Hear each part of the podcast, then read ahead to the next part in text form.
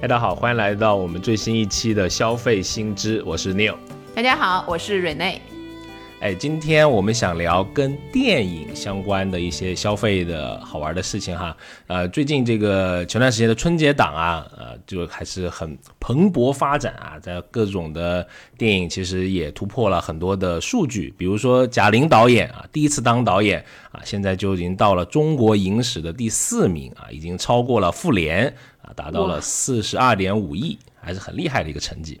对对对，我看了那个排行榜，好像排在他前面的是，呃，流流浪地球，对吗？很快，我觉得如果因为我们这一期录的时候，他还没有下档，所以很有可能他会超过，就是也挺为那个女性导演取得这样的人气骄傲的。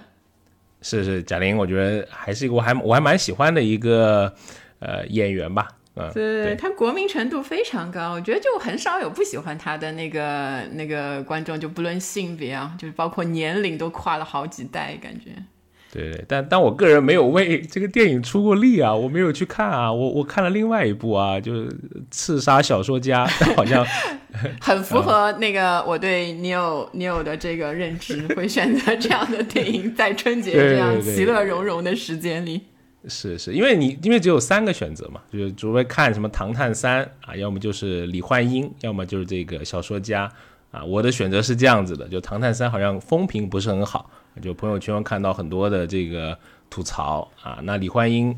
看到朋友圈很多好评，但是说会哭，我觉得好像大过年，可能不不不太想哭啊，我就看选了一个所谓的这个视觉大片吧。是是，我今年春节其实是一部也没有去看，就是以往来说我还是一个相对比较喜欢看电影的人，但今年春节不知道为什么，可能是太怎么怎么考虑的呢？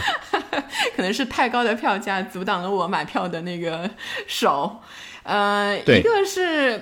呃，当然票价是一个原因啦，还有就是，呃，人太多了。就是我还是呃，虽然完全不是说特别害怕疫情，但在上海，因为在春节之前还是有一些零星的疫情出现嘛，我还是有点紧张，就是觉得好像直接去电影院跟好几十甚至上百号人一起，然后虽然说大家都做好了防护措施，戴好口罩，但是嗯，坦白说啊，就当那个。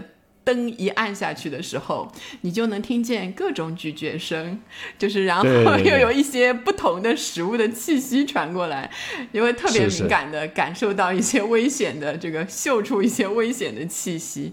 所以之前的一些这种感觉让我觉得电影在春节的时候看可能会更有一些这个就是说公共卫生上的这一些顾虑，所以我就我就没去。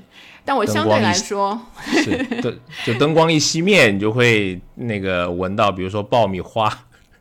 是，我就对对对对，就是最夸张的是吃炸鸡的，哎呀，搞得我都很想吃。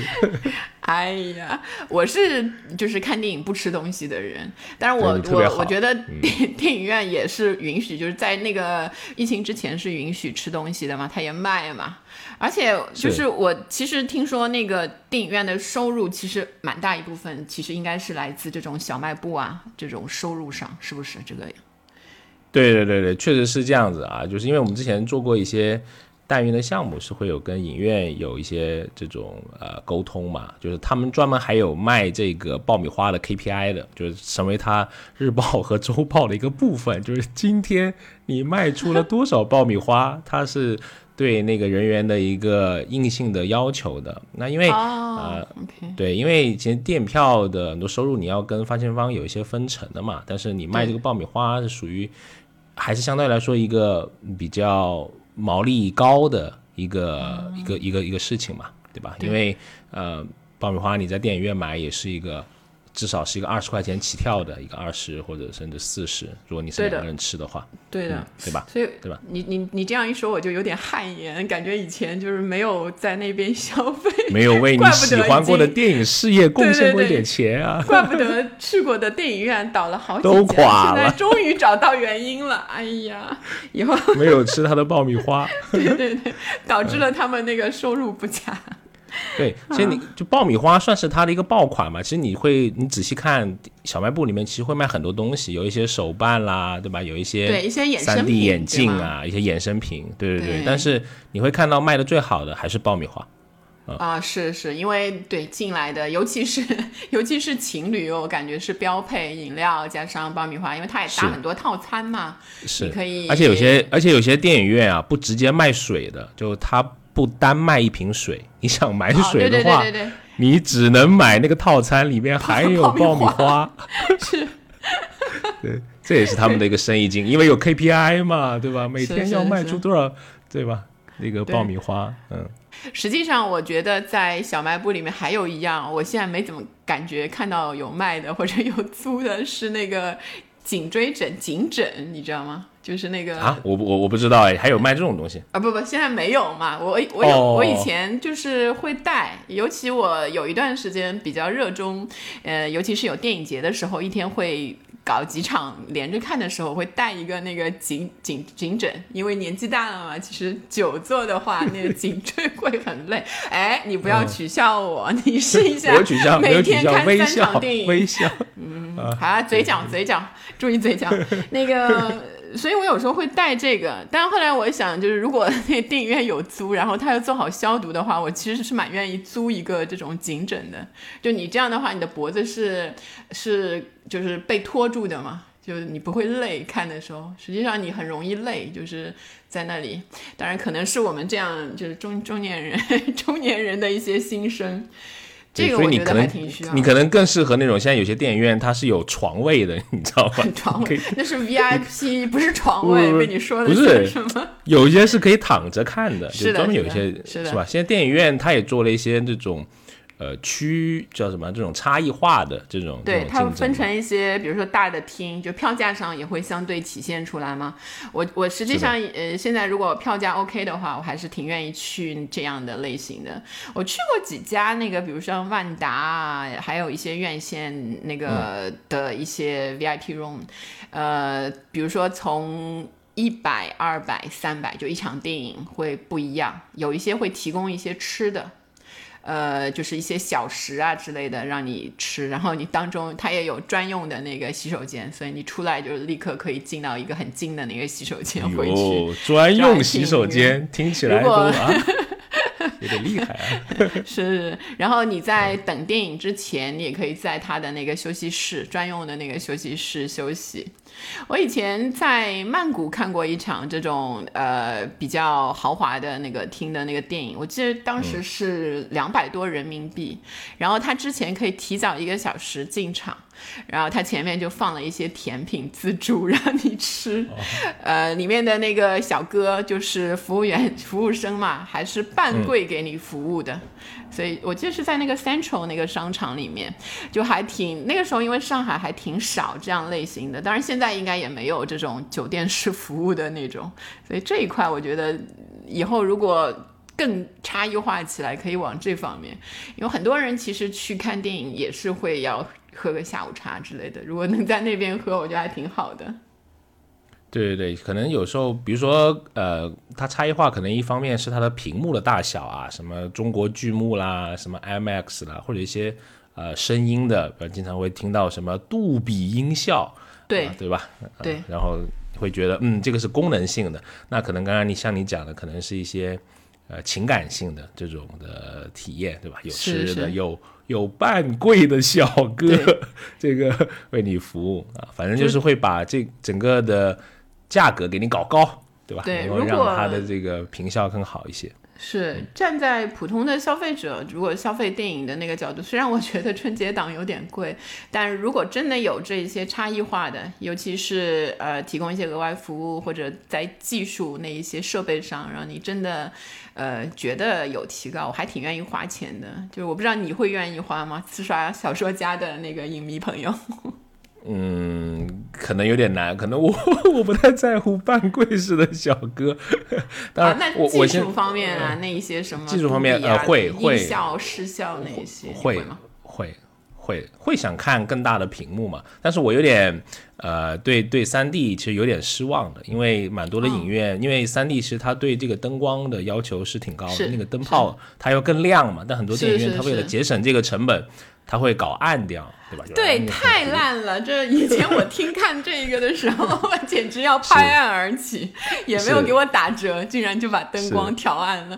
就很多时候看不清，你知道吗？就我一度以为我的那个是不是隐形眼镜配的度数有问题，然后一问隔壁也看不清。嗯，所以我的那个小那个刺杀小说家，其实我选的是二 D 的版本啊，对，因为因为我知道它也对吗？会，因为我之前做过功课，我知道它有很多是那种夜场的戏嘛，在晚上拍的。那如果你灯泡 再再暗一点的话，就其实蛮影响的。而且还有一个是，呃，我觉得是可以改善的，就是它那个，因为我是戴眼镜的嘛，我看电影要戴眼镜啊，然后你又再戴一个三 D，相当于叠加两个眼镜。然后出来的时候发现鼻梁矮了一点。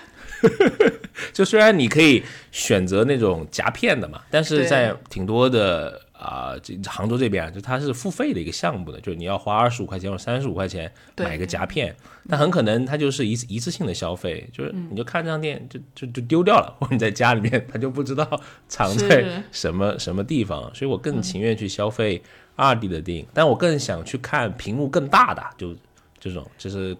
对于我这种觉得去电影院就是应该看视觉片的这种固有印象的消费者来说，屏幕的大小对我来说还是一个嗯挺好的一个让我去付更多钱的一个理由吧。哎，那除了视觉，你有没有试过一些什么四 D 呀，或者是会动的、会喷水的那种类型的那个影院？有有有。有有有，我最早应该是在香港的时候，我在那个它有一个商场叫做呃元芳，然后跟同学会去看，我已经忘了是什么片子了，反正就记得那个座椅能动啊，然后前面的座位能够喷水雾，对，还有发那种香味吧，味道对吧？哎对，就味道，就有点像你去迪士尼看那种 特效片一样。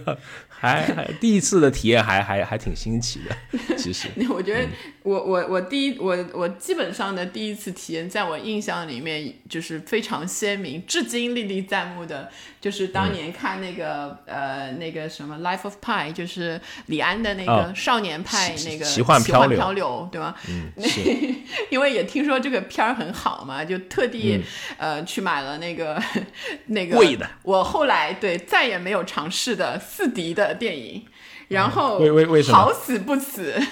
你你你也看过对吗？就是对我看我看过，对，我是电影院看。因为我我后来特地查了一下，那戏是二零一二啊二零一二年的，现在所以九年之后，我仍然很想骂骂那个电影电影的不是骂电影，就是那个电影院的那个设计，因为它会喷水，你知道吗？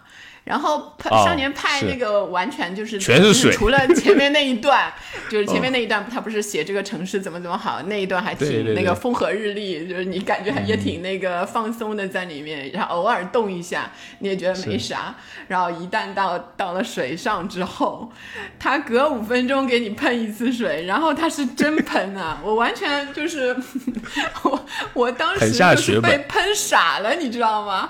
五分钟被喷一次，带了一包餐巾纸，加上我同伴的另外一小一包餐巾纸，全部看到一半的时候就用完了，因为身上已经湿透了，你就感觉是在雨天看一个露天电影，然后还是对着你的脸的，因为它其实有设计过，就是从哪个方向喷你，你知道吗？才会有感觉。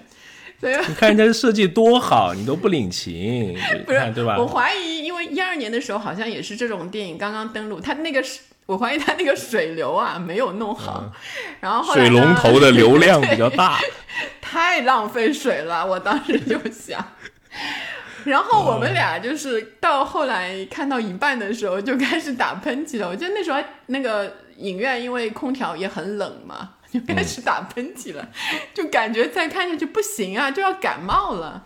然后就最后拿着两人各剩下一张餐巾纸的时候，就开始想，to be or not to be，对吧？走还是不走？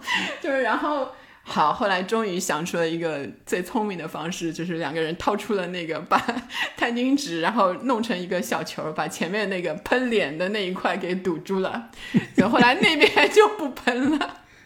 但其他地方还是有零星的水嘛，损坏影院设施。不，我只把它堵住了。后来那个拿拿走了，要不然真的。后来后来就是感觉，我不知道是有人去反映了，因为看到下半场的时候，其实它还在还在漂流嘛，那它还在不断的什么打雷下雨那一些那一些场景都有。但没有那么厉害了，不知道他是这个体验有点了，对对，有点过了，就好像去做了一个乐园的什么激激流勇进，是 是，对。然后最近我听说这些会动的那个座椅的另外一个比较好笑的事，是我朋友去看那个《拆弹二》，就就在去年年底的时候，刘德华的一个新片儿，票房也特别好。然后他也买不到其他的场，所以就买了那个会动的座椅。然后那个炸的动的太猛了，也是五分钟炸一次。就是他说太后悔了，刚吃完午饭就去，就是震晕了，肠胃不适。看完之后，所以你看，就是这一些效果，有时候就是 over 的时候，还挺让人有深刻的记忆的。当然，平时比较好的时候，我也愿意花花一点钱去享受一下这种效果。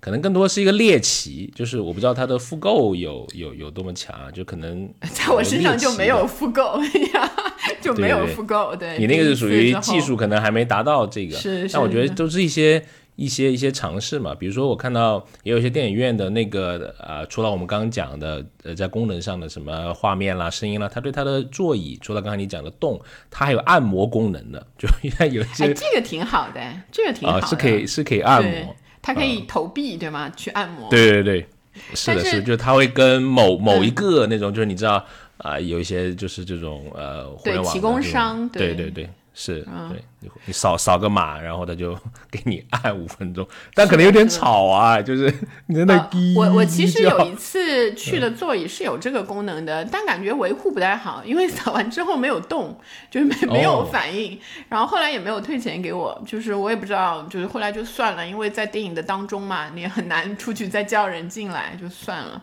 所以这个维护我觉得是一个问题，就是我愿意消费，但是万一你这个给我提供一个坏的，我还是留下的负面影响挺深的。是，哎，我刚刚除了这些，你刚刚吐槽一些，你觉得在你的去电影院的一些体验中，还有哪些是你觉得呃不太好的，或者是说你特别反感的出现在这个消费的场景里面？我有一个习惯，就是我只买我如果可能的话，我就买最后一排的那个当中的那个位置，就一个就是我怕那个。吵，有人踢我的那个椅子，因为我看电影专心。对，也不一定啦。其实有时候大人也会，就是当然有时候是不小心的嘛。你因为他那个间隔，如果如果比较小的话呢，腿长的哥哥妹妹、弟弟姐姐这些腿太长的，你很容易闹弄到前面的。但有些人可能会很频繁的去踢前面的嘛，就很容易被打扰。还有就是前面，但如果坐到最后一排有一个不好，就是你前面有人拿出手机来拍那个屏幕的时候，你就往往因为屏幕太亮，他们很多人都不会在那个电影院里调低你的那个屏幕亮度，就算他要用，实际上是不应该用手机嘛，但他还会举起来这个这个这个行话叫什么？什么射频是吧？好像上次听你说过。还有什么水印什么的？你介绍一下。呃，我这个去查了一下，就是当然我 我我没拍过，也没看人家那个弄过，就是呃，但我在朋友圈是经常看到大家 射频的，尤其是一些新片儿。那个据说现在的电影那个屏幕上面呢，会带上一些特殊的，就有点像水印这样的方式，这样的东西。但你肉眼可能看上去是看不出来的，所以在拍在放映的时候，你看的都是正常，没有任何的那个水印。但你在被拍摄下来之后，用特殊的一些机器可以识别出你那个水印。呃，这个是让我想起那一些，呃，很早之前就是呃那种盗摄用来牟利，或者是放在网上让人家那个下载，就对，一般会写 T S，对对对，一看就是一看就是消费过这种 内行那个那行那行，就助纣为虐，很多很多年前，现在其实我感觉很多。呃年至少年轻人的这一代都开始注重版权，大家愿意去付费去网上呃就是有版权的那个平台看一些电影，其实也不会晚太久。所以也没有太追求，更方便了嘛。比如说你刚刚说的这个，呃，这个叫什么？刘德华演的那个叫什么呢？什么？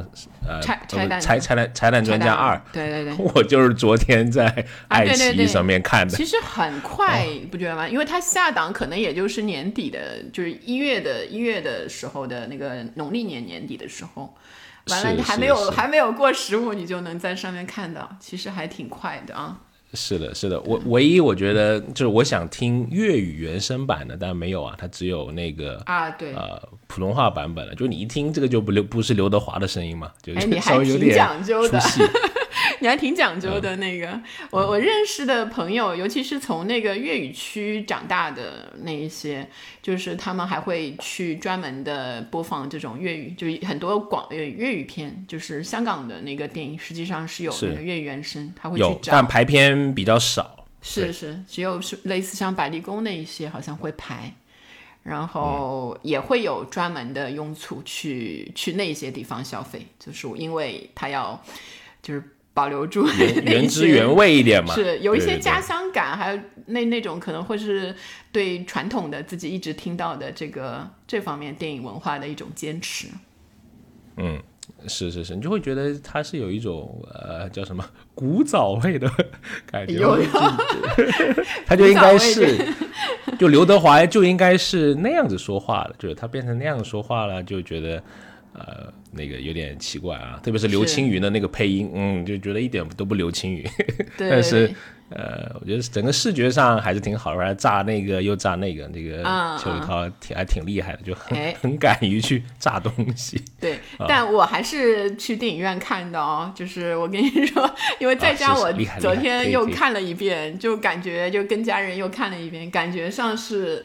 这个体验是应该还是电影院会好一些吧？对对对，对吧？因为这种视觉的还是炸的时候，你的椅子会抖吗？你家里的躺椅是不会抖的，自动抖，自己可以抖一下，只能自己来了这一个。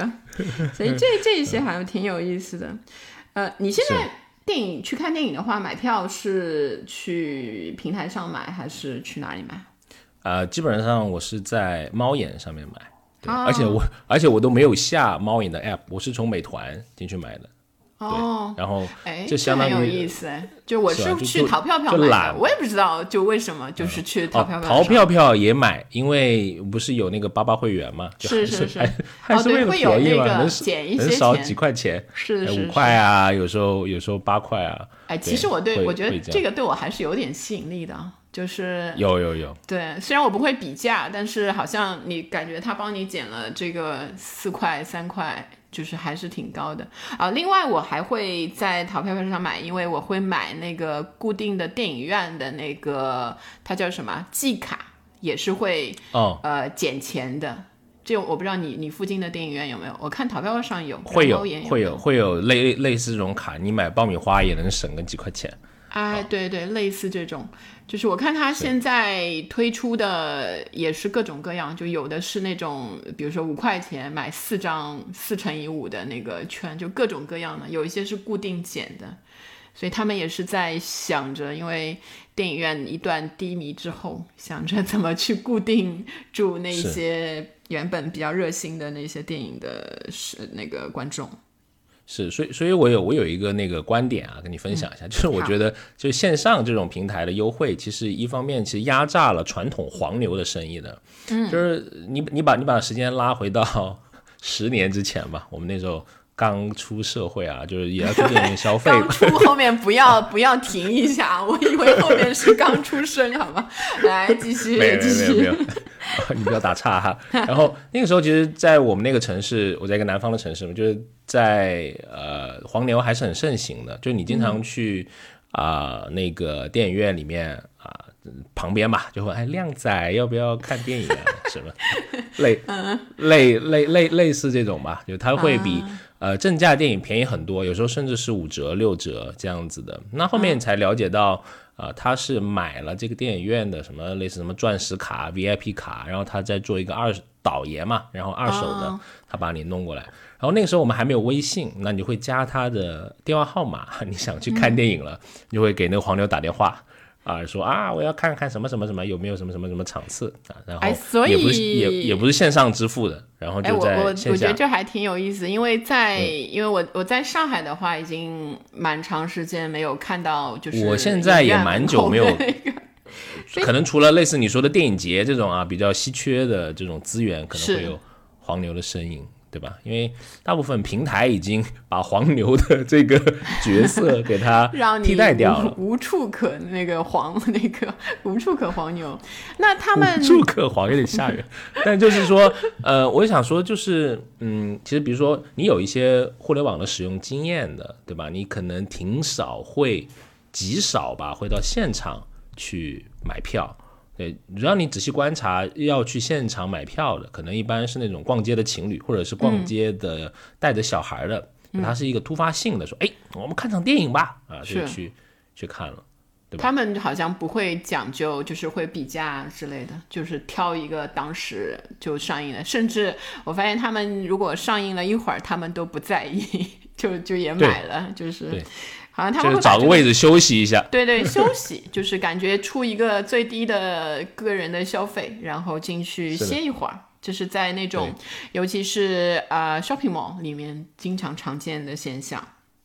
嗯，是的，就现场买还是要比在网上买要贵挺多嘛。那肯定对，我我看现在电影院也逐渐的想，就是一方面在平台上面，嗯，在一个大的平台上让大家来买票，另外也发展自己的，就是你很你经常说的那个私域流量，对吧？他自己做一个自己的呃卡。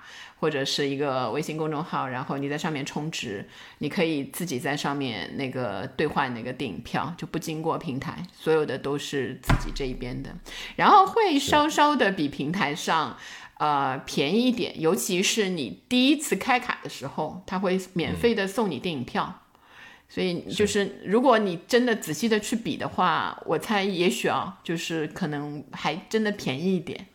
就比你去那个猫眼啊、淘票票啊之类的那个大平台上，是是。不过，很对于更大多数的人来说，看电影不是一个他高频的消费，可能他一年就看那么一两次、两三四次的，对吧？他尤其对，尤其在这两年是完全不是啊，因为你因为你你线上的这个呃，你买的那些视频平台的 VIP，其实已经能够承接一些你看电影的需求了，对吧？那到线下看电影的。话，嗯，你的这个次数就会更加少，那可能更多就是你的一些使用习惯了。就平时我用惯美团了啊，我就开来看一下，是吧？你可能有有时候你都不太会在乎有多少优惠券，因为你就去那么一两次。是是的，因为找券的时间还烦。是成本啊，这一些其实还挺高的，尤其是现在，呃。就像今年，今年虽然这个电影整体的那个收收收入挺好的，但实际上你去看的话，呃，是因为总体高，是因为它的单价变高了，所以比那个，呃，我那天看一个数据说，《你好，李焕英》单价是在接近四十九五十的样子，然后那个。呃，唐人街的话是超过五十，所以你想去年或者是前年，你想这疫情之前我们还能买到十九块九的那种票，今年几乎已经买不到这些票了，所以整体就是就是单价高了嘛。其实观影的人次什么也不一定是上升，可能还是更少的人去电影院。呃，这个就是我觉得就是算电影票房啊，那一些定价的那些专家们应该要去考虑了，是不是？是。因为我我看到另外一个大的一个数据，就是现在的人就这几年的话，大家看的电影的数量都增加了，但是去电影院的次数是明显下降。所以你说的，你刚才说的那些平台吸引掉了一部分的人，也是一个一个大的方向，感觉娱乐转向家庭化。是是是是的，是的。然后呃，比如说你刚刚说到这个票房，我那天还专门很好事，我就想看贾玲能能赚多少钱嘛？还能赚多少钱？我以为他他是不是可以不用做了？就就非常复杂，就它是有一套很复杂的这个商业游戏的规则的，要要跟很多的。呃这种机构啊这种来分账啊，各种因为又有什么各种的协议，什么对赌啦，什么保底啦，非常复杂。我我但我就记得一个数据啊，就是它大概差不多是五十个亿的这个是目前嘛，对目前目前贾玲大概能分到一个亿啊，就还只有一个亿吗？是不是贾玲被一个亿不多吗？是多了，是多了，那个还可以了，但对看对谁了，还可以了。对某些人是小目标，对我们是一辈子 都达不到的。呃，但如果基于这五十亿，就我第一眼看这个数据，我会觉得不多哎。就是他只分到了，因为他感觉是，呃，制片，然后导演，然后又是那个，因为他很依赖他的宣发去给他做嘛。就是我之前呃了解的一个数据，就是比如说电影大什么时候才能保本啊？就是你的投资不是你的票房是三倍于你的投资，你基本上你才能够保本，才有才有点钱。比如你是一个你投了一个亿，你至少票房是三个亿，你才能说，哎，你这个我这个是不赔的。宣发是特别大的一块费用，还有跟各个的这种影院之间的分成嘛。啊，哎呀，原来分走了这么多钱，原来我给我给掏的，比如说一百块钱，那个实际上到我喜欢的导演的手里只有那么一点儿。哎呀，行，我我现在决定可以把电影票稍微再定高一点。我你可以去豆瓣给他那个啊打好评啊，也是你的一个我我打算看了，因为我还没看，因为我在我打算在他下线之前去看，人比较少的时候去看一下今年就是广大群众为我选出的春节的那个 top three 去看一下，然后给他打个分儿。对，哎，所所以好奇，哎，比如说你看这种分，你会看哪里？除了豆瓣，你还会看别的地方吗？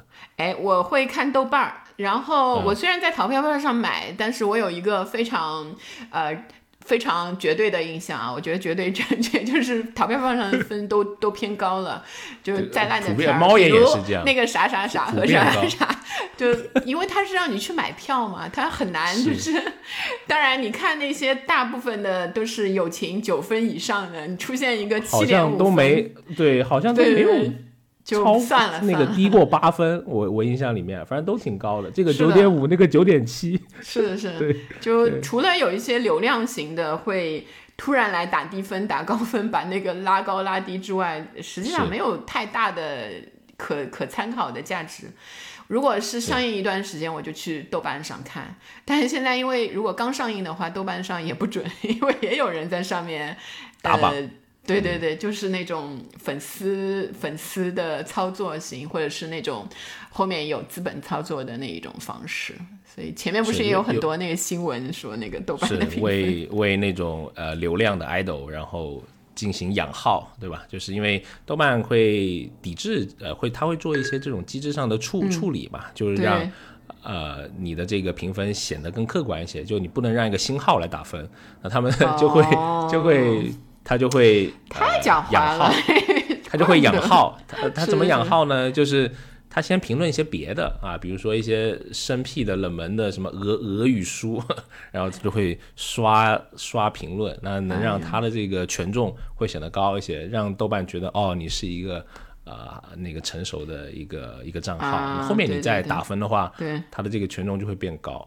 对，后面我记得去年豆瓣的工作人员也会发文章出来说，就是它损害了豆瓣的这个相对客观独立的这个评分系统嘛。没错，这个就是只是让大家再换去另外一个平台而已，就是这种方式。而且，但暂时我觉得豆瓣在它的电影评分在中国的这个电影市场上还是一个不可或缺的，或者是说比较。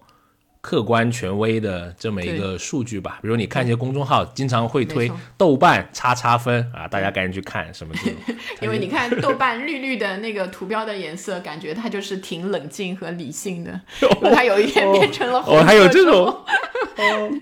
OK，是不是？因为你看所有购物啊、食物啊、那食品相关，对，全是红的嘛，就让你燃烧你的那个食欲啊，或者是消费欲啊那一些。然后一看绿的，就是哦，冷静看吧，那种感觉。哦，你这个分析还还有点、有点、有点独到啊！那不就是因为它是个豆子吗？所以才是绿色的吗？但，你看豆瓣儿到那个春节的时候也没有镶一块红边啊，那个说明人家就是理性，哎。嗯，是，所以就还没能上市嘛。哎，你们，我觉得你们这些研究这个的人，我不了解我们普通电影观众、消费者的这个心情。是，当然，我你作为一个消费者来说，你肯定是希望有一个相对独立客观的这么一个平台。比如说豆瓣每年他会发一个榜单，就是啊，去年的这个电影。啊，比如说有什么呃国产电影啦、海外电影啦、什么小众电影啦、什么文艺电影啦，对，那推荐都还不错的，就是我经常会去看他的他在上面的一些一些一些推荐。哦，对对，我还没有跟你豆瓣互相关注，我 我我看看你去看。别别别别别，哎呀，不要认识的太深，上面都是看一些乱七八糟的，搞不好。OK OK OK，那啊。我也不想你看我的，主要是啊，是是是是，我我怕，主要是了解你太多就有点麻烦，可能嗯。我总体来说，就是作为一个消费者，我虽然会去看，但是还是感觉春节的时候，呃，大流量都集中在比如说呃前两部前、几部片吧。对，选择的，比如说，其实春节档还还有一部动画呢，也是人家呕心沥血了。哦，不是不是，熊熊出没应该还可以吧？就就作为一个，我知道，好像还有一部那个那个那个什么哪吒，什么哪吒吧？对对对，但不是原来的那个公司是吗？是上一次的那个？对，他是那个王威的追光做的，OK。但是好像票房比较惨淡，就是对这个一方面，它出现在春节档，可能也也是有点正面遇到强敌了。在平时的话，也许也许会好一些啊。不，它可以动画片倒是可以进到那个网上平台，我觉得也会有挺好。如果嗯片子质量的确 OK 的话，也会有一些好的成绩。很多我觉得在在那个平台上收回的成本也挺多的。现在就等于是呃这一类的。渠道出现之后，电影就除了那个电影院放映，还有这种网络平台的那个放映渠道也挺好的，至少亏的稍微减少一些亏的，我们也多一点选择。是，其实春节档还是挺残酷的，我我觉得啊，就是大家都想去挤这个这个档期嘛。对，你知道那个那两部占掉了百分之八十的票房哎，排片，就它排片也多嘛，对呀，就是就是。良性循环 就是是，其实小说家都没有多少排片，就一天可能我旁边电影院 就三场啊，早中晚没了啊。你看李焕英或者唐探三，就是随便去。是，对，是，嗯，到现在但是差不多。呃，我我我觉得李焕英还让我感觉到一个呃有点启发的是，其实现在观众对这种情真情实感的需求其实。挺多了，就他不定是要看一个爆米花电影，就是嘣嘣嘣嘣嘣，就就打来打去那种，对吧？他可能经过疫情或者是长时间的这种跟呃朋友的不能见面，他对真情实感的这种冲击，他会挺接受的，而且他很愿意在朋友圈里面做自来水。是，我就这个，我是先从朋友圈看到的李焕英，我才知道哦，贾玲有一部新片了。我从朋友圈看到了大概不不不低于五个那个拍的那个屏幕 平射的 那个，就硬硬给我塞进了这样的印象。是，在而且而且他们都会分，说都都会分享很长的那种感悟。啊，我就看，我当然没有看到很长的，但就是就是走感动那个方向的。虽然他说是一个喜剧嘛，但可能就是嗯，喜剧跟那个怎么说，那个泪点就是各各有千秋。当然我还没看，所以也不能 过多的评价。是打算去看一下的，就是在疫情经过之后，就是可能大家对家庭啊，然后亲情啊那一些方面，就是更容易会被打动，因为变得更柔软，因为。感觉很多东西都挺脆弱的，就是嗯，尤其是比较严重的时候，可能有一些你的亲人说离开就离开了，然后你也很难去改变，所以这样的一个整体的那种场景之下，是挺容易让你有这样的被打动的这样一个热度。是，而且你注意看啊，它是前四里面好像唯一的不是一个视觉大片的。就是它的它的它上面都是什么战狼啊，或者说流浪地球啊，这些都是呃视觉向的嘛。是，嗯。好，那我们今天就差不多聊到这里呗。好，其实我还有很多没有讲，不过可以下次再讲。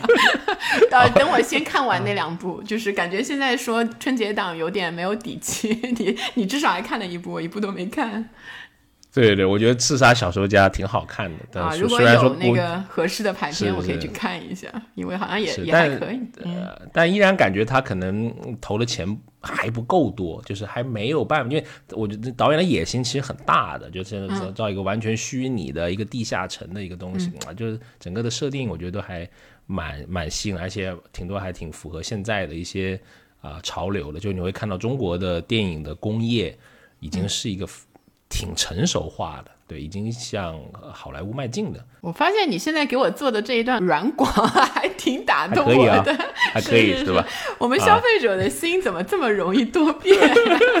好好好，我我会放在心里，然后如果有排片，我我觉得可以看一下。是是是，电影还是一个很有，我觉得是一个很有趣的一个消费的事情。虽然说它不是刚需。啊！但是它在某一个这种特殊的节点，你看，嘣，也能创造出这种几十亿的或者上百亿的这种的消费的一个规模，还是挺有趣的。是，嗯，好，那我们这一期那个消费新知啊，就到这里，好，期待我们下一期。OK，好，好，我们下期见，谢谢大家，再见，拜拜，拜拜。